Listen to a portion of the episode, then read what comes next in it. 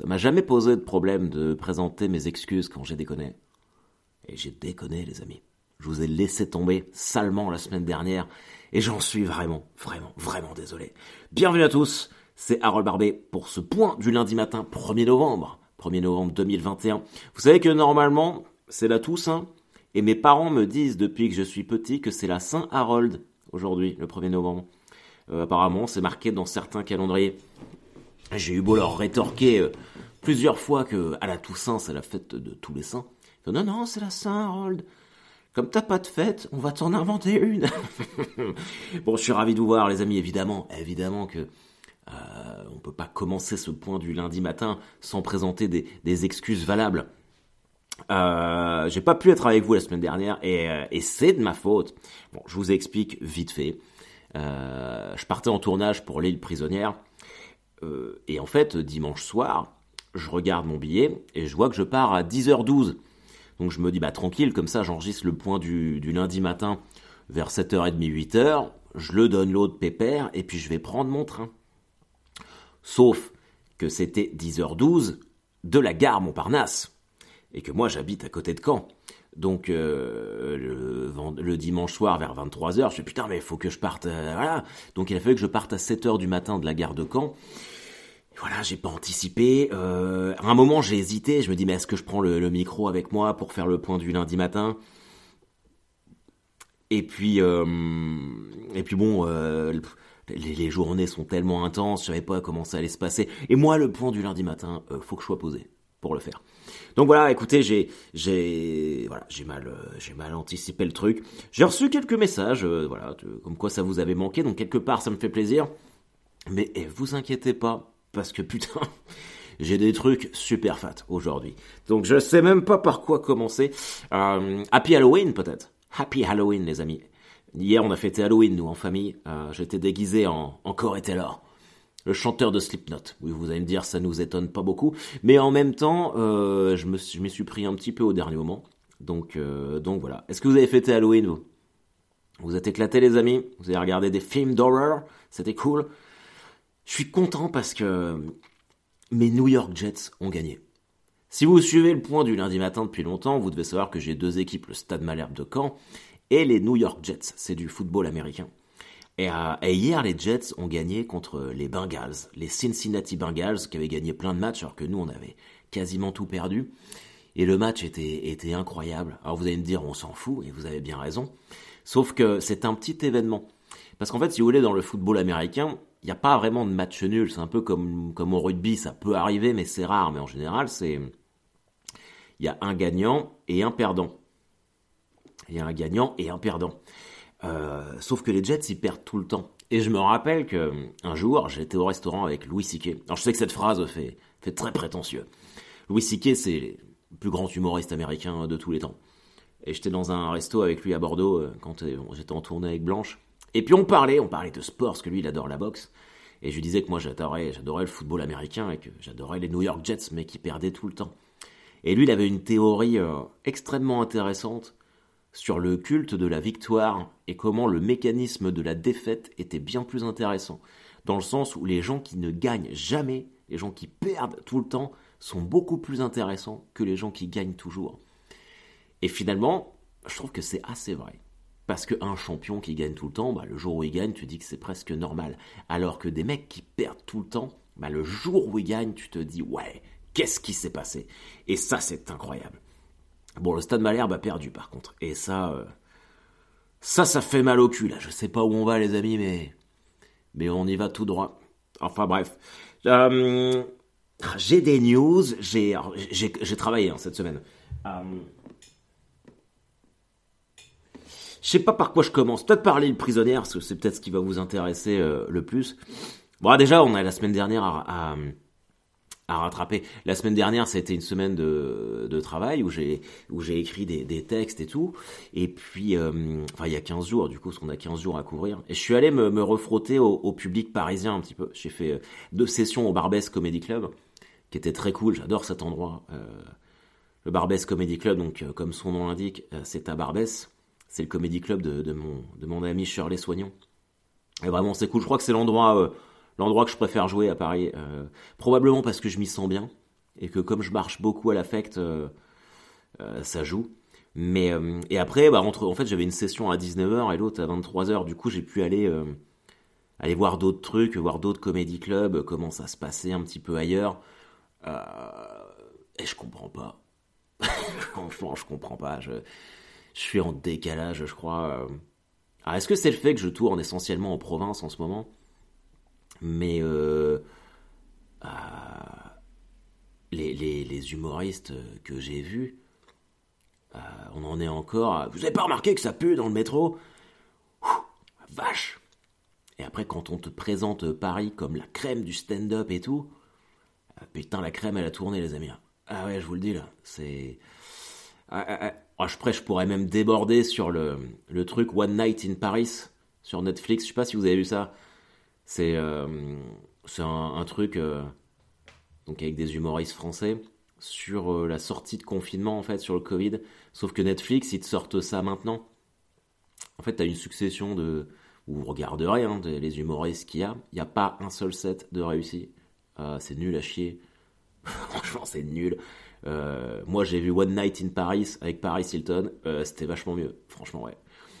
Et là, en fait, le truc, c'est qu'ils n'ont pas été aidés. Je pense que Netflix leur a commandé euh, de faire des, des, specials sur la sortie, enfin, au moment où les théâtres ont, rouvert.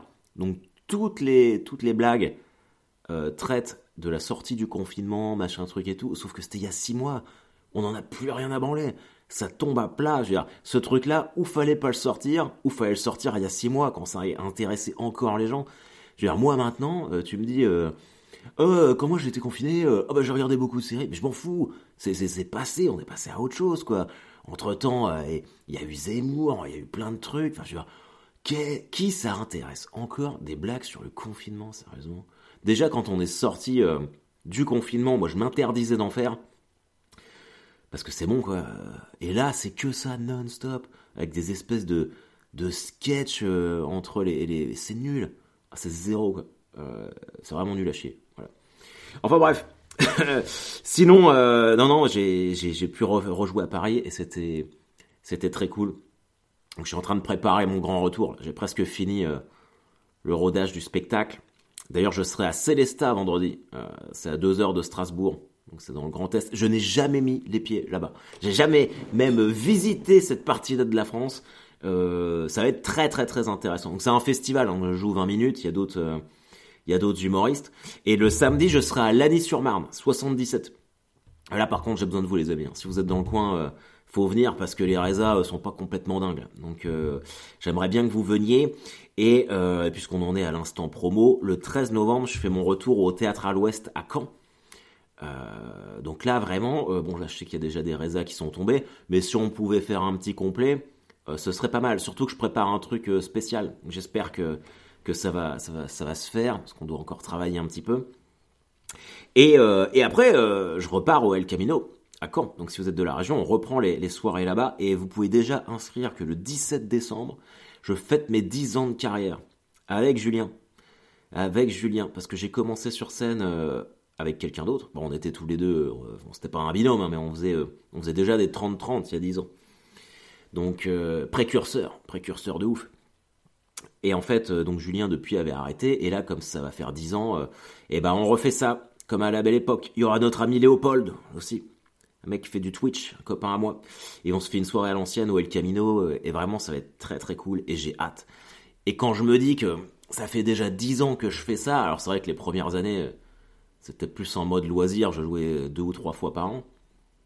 Mais euh, ouais, je sais pas. C'est vrai que j'ai toujours tendance à être un peu défaitiste et à, à rabaisser tout ce que je fais. Mais s'il y a dix ans, je pouvais remonter le temps et puis aller voir le Harold il y a dix ans, de lui dire bah tiens, t'en seras là dans dix ans. Euh, même sans avoir gagné un Oscar ou quoi que ce soit, j'aurais signé direct. Même là, là, j'ai toujours l'impression que, c'est pas assez et que je fais pas suffisamment. Mais, euh, mais finalement, quand je regarde euh, le chemin parcouru, surtout en étant euh, quand même essentiellement à Caen, bah c'est quand même c'est quand même pas si mal que ça, même s'il y a encore beaucoup de travail. Mais ouais, c'est cool. 10 ans, ça passe vite. J'ai perdu mes cheveux, j'ai fait pousser une barbe. Je vais remettre des photos là de de cette fameuse date où, euh, où j'ai commencé pour la première fois. Je me rappelle, j'avais fait vomir dans les loges. J'étais vraiment pas bien. J'étais vraiment pas bien. C'était un truc de fou. C'était un truc de fou. C'était, c'est la date qui m'a le plus marqué. La première, c'est toujours comme ça. C'était blindé. On avait fait un truc gratos. Il y avait 90 personnes. Et nous, c'était la première fois qu'on montait sur scène. On avait fait 30 minutes chacun. 30 minutes chacun. C'est pour ça que j'ai gardé cette habitude. Moi, je comprends pas cette logique, euh, je dis pas que c'est pas bien, hein. moi je travaille pas comme ça, c'est tout, mais je comprends pas cette logique d'aller sur scène et de se dire tiens allez, je vais tester 5 minutes. Tu testes rien en 5 minutes. Moi je peux pas faire ça. Moi il me faut des, des grosses phases de test. Moi si je teste c'est du 30 minutes. Parce qu'il faut le temps d'installer un truc, il faut le temps de, de tirer sur, sur des ficelles. Mais là l'usine, bah, c'est surtout à Paris où ils font ça, tu vois, parce qu'ils ont pas, pas ce luxe de pouvoir avoir une scène et de se dire, vas-y, je teste. Je teste 15, 20, 25 minutes. Non, eux, c'est à la chaîne, comme ça. C'est, Après, c'est à la chaîne parce que enfin, c'est une usine à, humoristes. Et que les mecs, les mecs et les filles se succèdent comme ça. Euh. Ah putain, c'est tellement triste, je suis tellement content d'être à Caen. Franchement, c'est horrible. Enfin bref, les amis, donc voici les, prochaines dates euh, de tournée. J'espère vraiment vous y voir. Euh, ça va être très très cool. J'ai vraiment hâte. Alors, l'île prisonnière. Putain, les amis. Alors, déjà, je me suis fait plein de potes. J'ai rencontré des gens vraiment fantastiques. Je suis devenu très pote avec Soraya, qui est membre des Hernadettes. Alors, Hernadettes, c'est un collectif qui fait du rock'n'roll parodique. Alors, évidemment, il y a des veines communes avec ce que je fais moi. en plus, elle est très pote aussi avec Dedo, donc on reste un petit peu dans, dans le même microcosme. Mais, mais c'était vraiment cool, on s'est vraiment bien marré. On a tourné de nuit lundi dernier, donc je prends le train et on était à côté de Lorient. Euh, on a fait du 17h30, 2h30 euh, pour la première soirée. Et euh, on devait, on avait des grosses Kalachnikov. J'ai mis des stories. Faut, faut que vous me suiviez sur Instagram, si c'est pas le cas, parce que souvent je rebondis sur ce que j'ai dit dans le, dans le podcast. Et vous pouvez, vous pouvez le voir. Et on avait des Kalachnikov. Et là, on a tourné une scène avec Anouk Greenberg, ou Grimberg, je sais pas comment on dit. Vous savez, c'est la femme du roi Lot dans Camelot. Et en fait, elle est, elle est retranchée euh, dans sa baraque. Et moi, j'arrive avec, euh, avec trois autres personnes. On a des kalachnikovs pour la choper et tout. Et en fait, elle nous a tendu un piège. Et la grange crame. Et du coup, on a fait cette scène-là où on arrive et il y a ce mur de flammes devant nous. Et on est là, cassez-vous Et on court avec nos kalachnikovs. J'étais un enfant, les amis. J'étais un enfant. J'avais l'impression de, de rejouer à la guerre avec mes potes quand j'avais 4 ans. C'était un truc de fou. Et le lendemain, c'est pareil. On a tourné en nocturne et on devait. Euh, alors c'était euh, c'était c'était. Parce qu'il faut pas que je dise trop de trucs? Disons que c'est l'amorce de la scène d'avant où on arrive sur les sur les lieux et on est en extérieur. Et moi je suis dans une on sort de la jeep à fond en courant, Kalachnikov à la main, on a des Glock dans des holsters qui sont qui sont accrochés à notre ceinture on est, euh, ils nous ont mis de la patine, vous savez, de la fausse crasse parce que parce que c'est la guerre, putain de merde. c'était trop bien, c'était trop trop bien. Et là, on était vraiment en mode, on cherche quelqu'un dans une dans une maison, on est on est dans le noir avec des torches. Franchement, pour une série française, et j'ai suffisamment dégommé les séries françaises sur ce podcast, ça c'est vraiment cool. Hein. Après, vous allez me dire, ouais, mais c'est parce que t'es dedans, Harold. C'est vrai, c'est vrai aussi.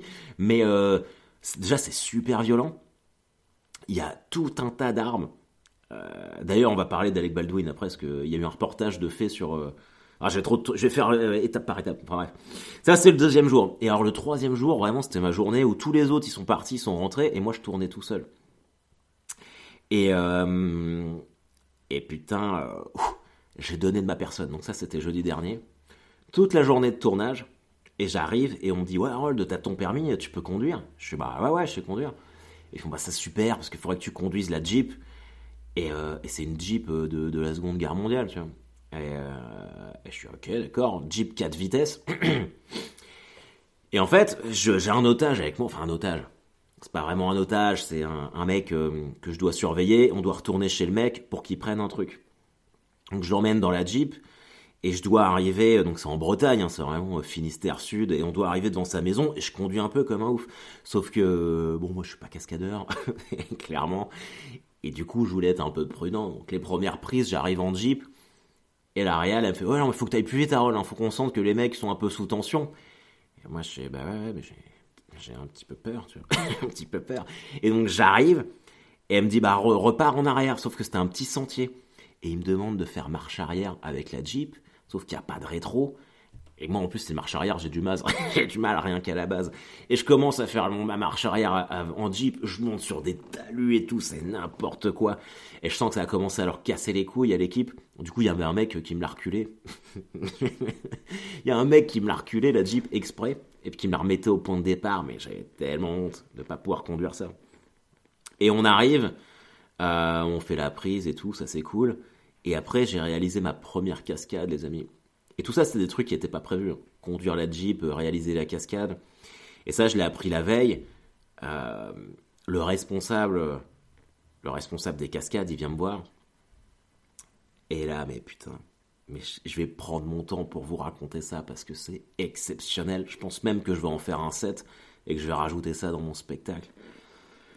La veille du tournage, le mec vient de dire Bon, bah demain, tu vas bien te faire casser la gueule. Je suis ah bon, bah pourquoi? Fait, Tu vas te prendre une étagère sur la tronche. Je Ok, bon, d'accord. Moi, j'étais content, ça me donne du temps à l'image et puis euh, ça peut être cool. Et donc, je passe ma nuit et donc j'arrive ce fameux jeudi matin. Donc, il y a le passage de la Jeep que je viens de vous raconter.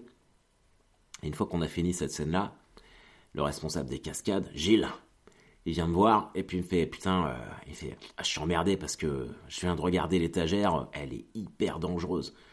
Alors, tu sais, moi, je rigole, je fais Puis je vois bien que le mec, il rigole pas, tu vois. Je savais comment ça, euh, hyper dangereuse.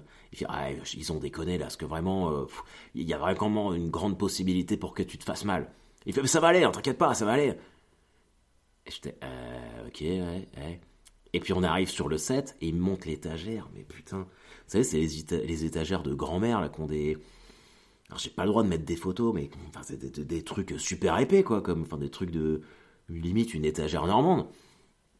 Et puis euh, on arrive avec, euh, avec la et tout, et la a fait Ouais, non, pour l'étagère, ils ont abusé, c'est parce qu'on avait demandé, euh, est-ce que ça va le faire pour la cascade. Et puis le mec il fait Ben oui, ça va le faire, il est costaud, hein, t'es costaud, Harold. Et moi, et vous, vous le savez parce que vous m'écoutez toutes les semaines, et moi j'étais Ouais, ouais, peut-être l'air costaud, mais pas trop soucié aux apparences, que je suis quand même un peu une, une moi, je suis super douillé, hein, donc. Et là, ils mettent une, ils mettent une protection, une coque dans le dos euh, qui protège les épaules et les cervicales. Et le mec, euh, il me la met et il me fait vas-y, on va, on va s'échauffer les cervicales ensemble, Harold, parce que tu vois, si, ça, si jamais tu tapes tes cervicales, le fait que ça soit bien échauffé, euh, ça va quand même vachement réduire l'impact. Faut bien vous dire que moi j'ai jamais fait de cascade de ma vie. Hein. Et à ce moment-là, poker face quoi. Je suis ouais, pas de problème, pas de problème. Et je qu'est-ce que je suis venu foutre ici? Et en fait, l'histoire, c'est que j'arrive dans le bureau du mec euh, qui doit récupérer un truc dans son bureau. Il essaye de choper une paire de ciseaux sur son bureau. Il les fait tomber par terre. Moi, j'essaye de les récupérer par terre. Et pendant que je suis en train de les récupérer par terre, le mec me fait tomber une étagère dessus, mais super violemment. Et donc, euh, sur les, sur ce qui était prévu, je dois prendre l'étagère dans le dos, m'exploser sur le bureau et puis tomber euh, par terre à côté. Donc voilà. Donc on, au début on répète la scène sans faire tomber l'étagère parce qu'on a tous convenu que on la ferait tomber quand on filmerait quoi. Et moi je priais pour que la première soit bonne d'un seul coup. Et là on fait la scène, je me penche comme prévu, le mec mais me lance l'étagère sur le dos. Sauf que leur prévision, c'était que l'étagère me tape le haut du dos, là où c'était protégé. Sauf que ça a tapé le bas, là où c'était pas protégé. Du coup, je prends l'étagère, bam, je m'explose sur le bureau, je tombe dessus, l'étagère me tombe dessus, et je reste coincé dessous, et j'attends, puis j'entends couper, et là, direct, l'Ariel a fait ça va, Harold? Et là, j'étais ah J'étais ah comme ça en dessous de l'étagère. Donc, il y, a des mecs qui viennent me sortir et tout. Et, euh, et le gars des cascades, il fait Oh putain, c'était mortel Tu l'as trop bien fait, on s'y serait cru Je sais pas, mais j'ai vraiment pris une étagère sur la gueule, j'ai rien simulé du tout. J'ai super mal au dos. Et en fait, je me suis, ça m'a déplacé une vertèbre. Du coup, le médecin euh, du tournage a dû me la remettre directement. Et euh, j'avais, toujours un, joli bleu d'ailleurs. Et, euh, et c'était ouf, c'était ouf. Et après le, mec, donc moi j'étais prêt à la refaire, tu vois, j'ai dit bah s'il faut la refaire, on la refait. Et en fait apparemment j'ai pas vu le rush parce que je me faisais remettre ma vertèbre. Tout le monde m'a dit que la scène, elle est complètement ouf. Euh, et du coup, ils m'ont dit non, non, euh, on garde celle-ci parce qu'elle est parfaite. Et puis, je pense qu'aussi que le fait que je me sois fait défoncer, euh, ils ont peut-être pas voulu prendre de risques. Et, Et après, donc, Gilles, le mec des cascades, un dur, tu vois. Le mec, il, a travaillé avec Vandame et tout. Le mec, tu lui fais pas. Et je pense qu'il devait, euh, devait m'avoir à la bonne ou se sentir un peu coupable que je me, sois, fait éclater le dos comme ça. Et pendant deux prises, il fait bon bah viens Harold, euh, je vais t'apprendre le maniement des armes et tout, euh, faire un peu de, de, de krav maga pour désarmer un mec. Moi je dis mais pourquoi faire Pourquoi faire J'ai pas envie de désarmer un mec moi. Et donc on est dehors tous les deux, il me file un Glock. Ce sont des vraies armes. Hein. bon elles sont pas chargées mais il fait vas-y menace-moi avec une arme. Et moi, j'étais là, je venais de me faire déplacer ma vertèbre. Donc je le menace. Et le mec, il me fait une technique, il me tord le bras comme ça. Je fais Ah Il fait T'as vu, regarde, là, je te pète les bras. Je fais Ah mais je vois bien, là. Il fait Si tu veux, regarde. Puis après, il me met un petit coup de pied. Tu sais, il me met des petits coups pour me montrer. Je Aïe, aïe, aïe. Il fait T'as vu, en fait, tu fais ça. Là, si tu me braques, moi, je te fais ça. Je Mais laissez-moi tranquille, je vous ai rien fait, moi. Et je me suis fait défoncer pendant une heure. Et c'était vraiment cool c'était très cool de, de voir ça. Euh, donc, euh, donc le gars m'a appris euh, des, techniques, tout en me faisant mal. Parce qu'à chaque fois, bah, vous les voyez, les instructeurs, les mecs qui t'apprennent comment te défendre. Parce qu'ils te montrent, t'as vu, je te bloque le bras, mais te le bloque vraiment, quoi. Et t'es, mais ça me fait mal, là, tu vois, quand même un petit peu. C'est là où je me suis dit, en fait, les gens ne me voient pas comme moi je me vois. Parce que là, sur le tournage, ils étaient Ouais, mais il est costaud, Harold, vous avez vu comment il est, il est stock. moi, je porte du L, voire du M. Hein. et je suis pas stock. Je veux dire, euh, je me fais une tisane bonne nuit tous les soirs. Euh, je pleure devant la télé. Mais a priori, euh, voilà. Enfin, on a fait toutes ces scènes-là. Et, et c'était quand même une putain d'expérience. C'était une putain d'expérience. Donc là, j'y retourne fin novembre. Et alors on est à Lorient et après on finira à Fontainebleau pour euh, des plans intérieurs. Mais, euh, mais très très cool. Alors pour ceux qui me demandent, la série elle sort dans un an, voire un an et demi. Hein. Parce que c'est 6 épisodes de 52 minutes. Euh, en admettant que le tournage se finisse dans les temps, il y a quand même beaucoup de post-prod et de montage. Donc je, ouais, je pense, ouais, je pense dans un an, genre septembre, octobre.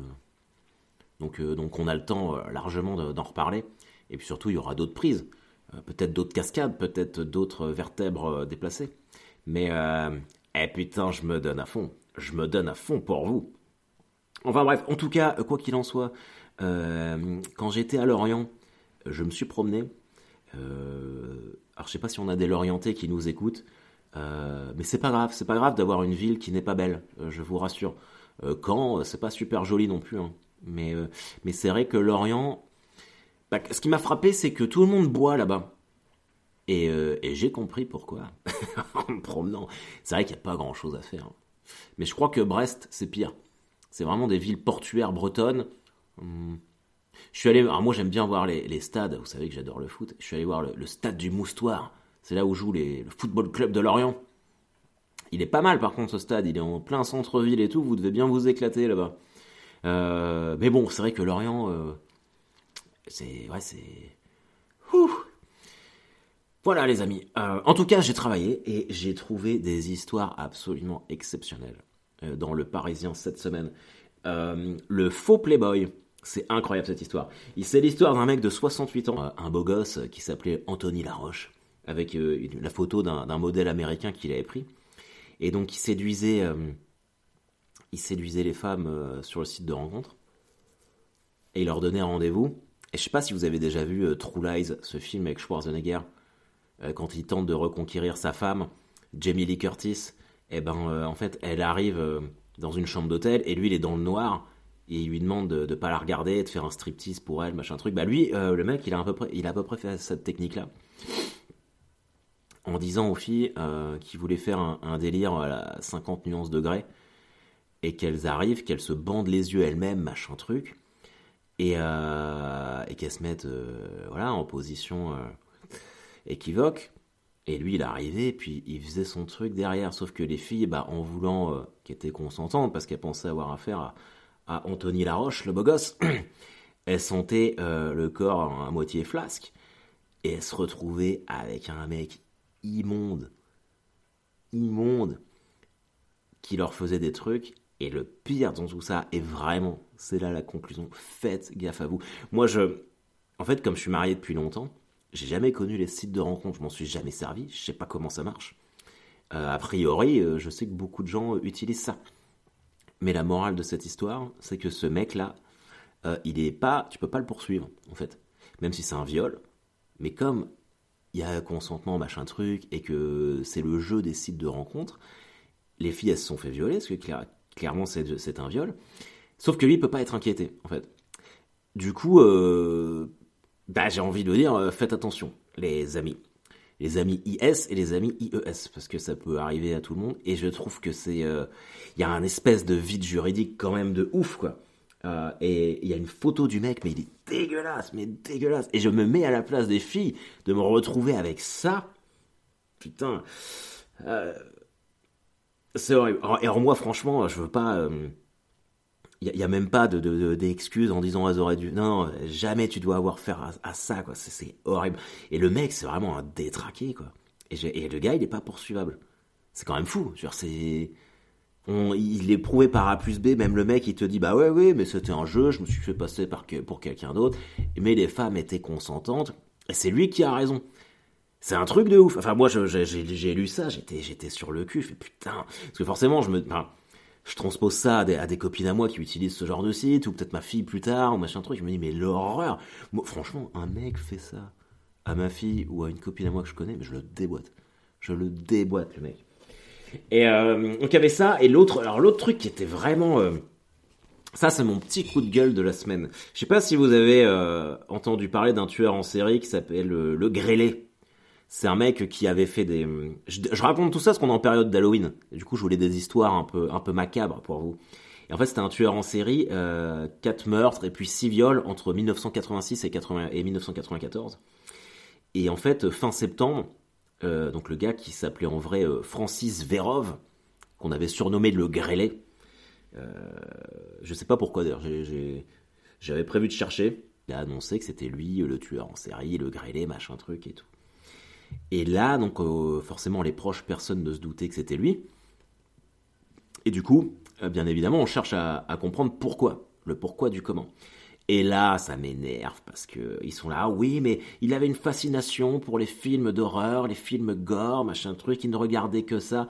Arrêtez, putain, on n'est quand même pas encore là à se dire que les films d'horreur rendent les gens violents, euh, les jeux vidéo, machin truc. Oui, il y a des gens qui sont, c'est pas ça qui les rend violents, ils ont un problème à la base. Et là, le mec, c'est vrai que son film préféré, euh, c'était Cannibal Holocaust. Alors Cannibal Holocaust, euh, moi je l'ai vu euh, une ou deux fois, c'est vrai que putain le film, je crois que c'est le pire film que j'ai jamais vu. Mais en même temps c'est un classique du cinéma. Alors après c'est vrai que si, enfin je, veux dire, si tu le regardes en boucle, évidemment il y a un problème, mais c'est pas parce que tu regardes Cannibal Holocaust que voilà. Et en fait, je trouve que cet article, il est un peu à charge dans le sens où ils disent oui, euh, si vous avez une appétence pour les films d'horreur, les films gore, machin truc, euh, vous pouvez, non, bah, oui, non. moi, je regarde plein, je, connais plein, plein de personnes qui adorent les films d'horreur. Euh. voilà quoi. Donc je trouve que c'est un peu dommage d'en être encore sur des conclusions un petit peu basiques comme ça. D'ailleurs, on peut se dire, on peut se dire hein, ce qu'on aime comme film ou pas. Et Cannibal Holocaust, c'est un truc de. Moi, j'ai vu dans les films qui m'ont marqué comme ça. Il y a Cannibal Holocaust. Salaud ou les 120 jours de Sodome. Celui-ci, il est hardcore. Il est vraiment hardcore. Et euh, Spit on Your Grave, je pense. Mais le premier, parce qu'ils ont fait un reboot, genre euh, dans les années 2000. Euh, Spit on Your Grave, c'est un rape and revenge. Ça se faisait beaucoup dans les, dans les années 70. Où, je sais pas c'était quoi leur délire à cette époque-là, mais en fait, l'héroïne se fait violer. Euh, et, en fait, après, elle se fait justice elle-même. Donc c'était vraiment une catégorie de film qui s'appelait le Rape and Revenge. Euh, bah, c'est un peu comme... Euh, il y a Spit on Your Grave, Fight, for Your Life aussi. J'en regardais beaucoup à une époque quand j'étudiais quand j'étudiais le cinéma, parce que j'avais une passion pour, pour tout l'âge d'or hollywoodien, tous les films de 60, entre 60 et 70, mais genre Easy Rider, Bonnie and Clyde, tout ça. J'adorais ces films-là. Et en fait, ça, c'était la continuité. C'était des films qui coûtaient pas cher. Les, B-movies, comme on appelle ça. Et en fait, ça sortait dans des cinémas indépendants. Tarantino, il a fait Boulevard de la Mort, comme ça, un petit peu. Et, euh, ouais, il, faisait des trucs. Délivrance aussi. Bah, Délivrance, c'est euh, un classique, mais c'est un peu un, rape and revenge aussi, sauf que c'est un mec qui se fait, qui se fait violer par des maboules. mais je sais pas, à une époque, je sais pas pourquoi c'était leur délire de faire ça. Bah, Spit on Your Grave, ça m'a vraiment marqué. Parce qu'il est super bien fait pour l'époque et c'est d'une c'est une violence atroce. J'aime pas trop les scènes de viol moi dans les, dans les films ça me, ça me met très mal à l'aise mais je pense que ça me met très mal à l'aise tout le monde c'est un petit peu fait pour ça. Euh, d'ailleurs c'était dans Irréversible aussi rien à voir mais Irréversible avec Monica Bellucci la scène de viol elle dure 13 minutes je crois enfin c'est trop long c'est horrible mais euh, ouais enfin bref euh, tous ces films là est-ce que c'est parce que tu regardes des films comme ça que tu deviens je trouve ça vraiment dommage qu'on en soit encore euh, avec des, chemins de traverse comme ça, se faire des raccourcis. Enfin, c'est un peu, un peu zéro. Euh, bref, en tout cas, et on en est déjà à 31 minutes, les amis. Hum. Attendez, une, je remets.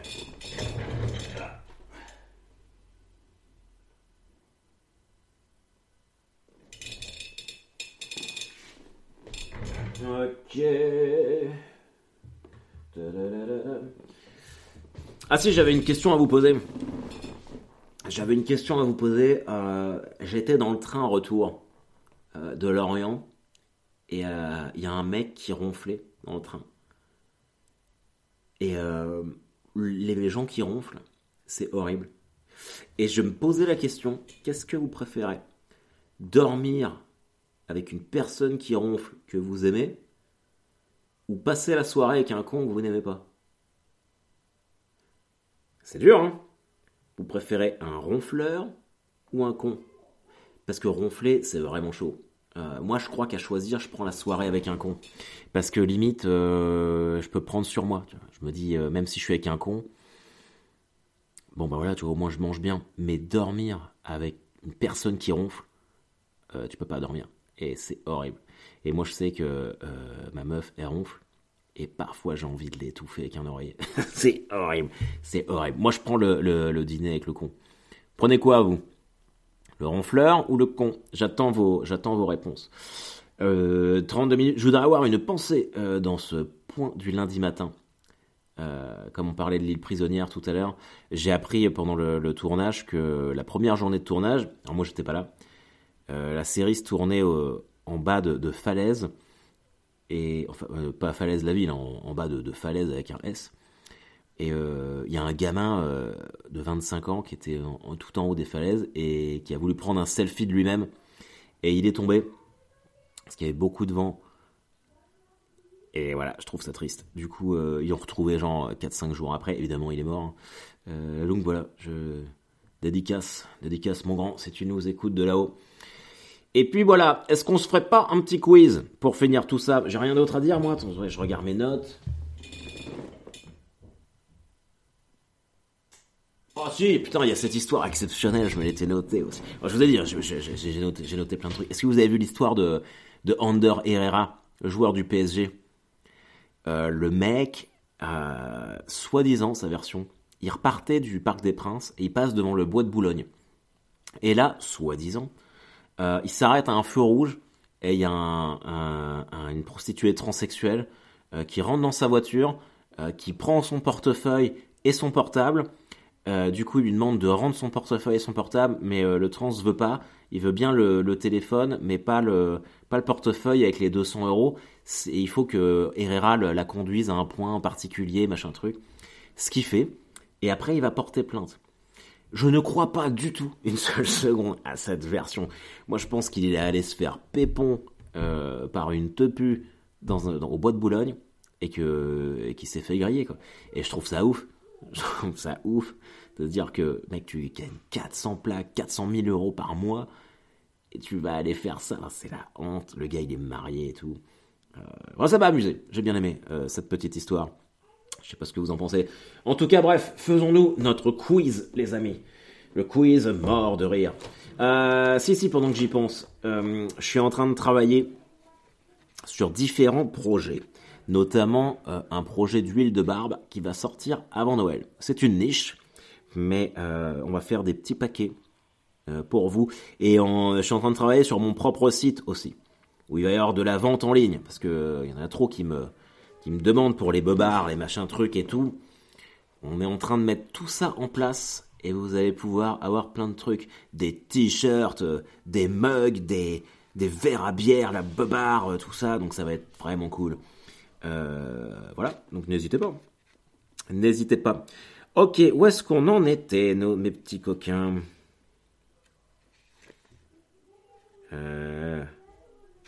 Ça, je me demande si on l'a pas déjà fait. Allez, c'est parti. Vous avez votre papier, votre crayon. On a presque fini ce petit, euh, calepin, euh, qui s'appelle Ponte funèbre, le petit quiz ultime sur les morts les plus célèbres. Il va falloir que je trouve autre chose après. Ok, on y va. Allez, 10 questions. C'est vous contre moi. Quel explorateur français mourut en Louisiane le 19 mars 1687 après une mutinerie de ses soldats? Samuel Champlain, René Robert Cavalier de la Salle, Pierre Durga de Mont. Moi, je connais que Cavalier de la Salle. Donc, euh, je vais dire Cavalier de la Salle. Réponse B. Réponse B, Cavalier de la Salle. Et là, c'est comme si je venais de vous mettre un coup franc en pleine lucarne. Direct. Ok. Quel homme politique français collaborateur fut fusillé le 15 octobre 1945 Marcel Déa, René Bousquet, Pierre Laval. Je mettrais bien Pierre Laval, moi. Vous l'avez le vôtre? Réponse C, Pierre Laval Cristiano Ronaldo, là. Cristiano, mais je suis tellement fort. Et le pire, c'est que je dis tout ça au pif.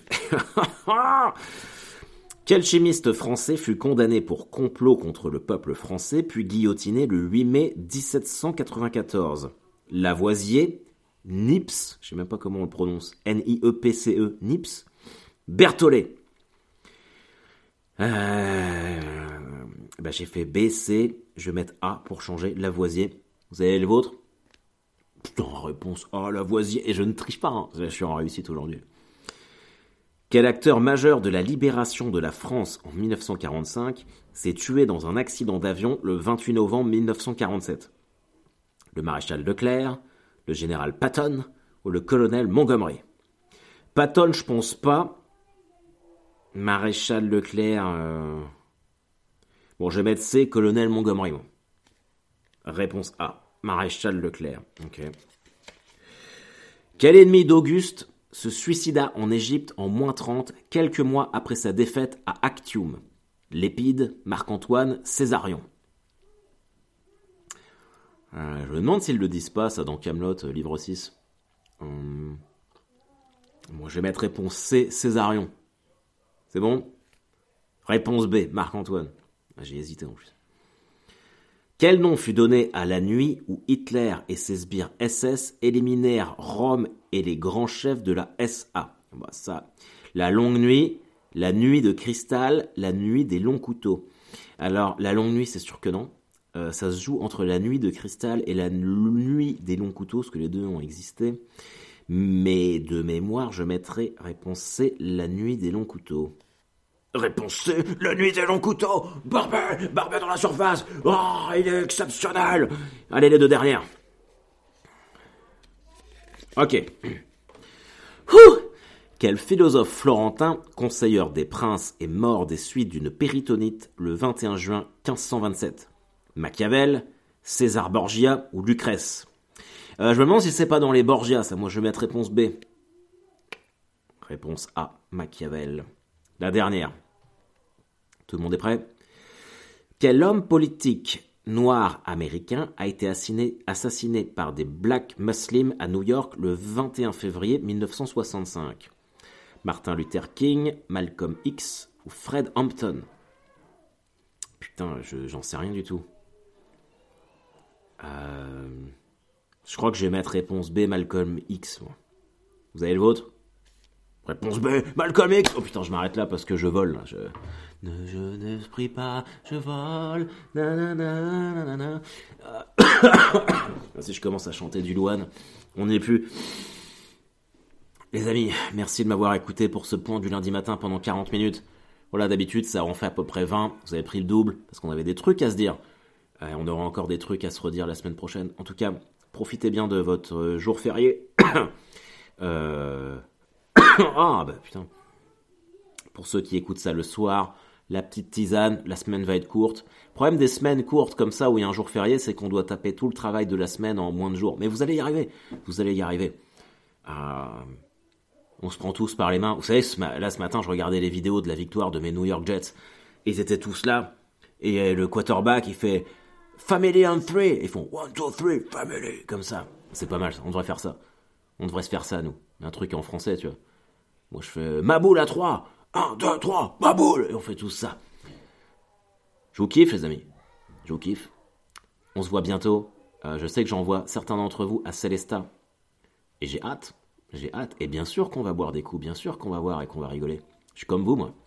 Allez, bisous. Bonne semaine.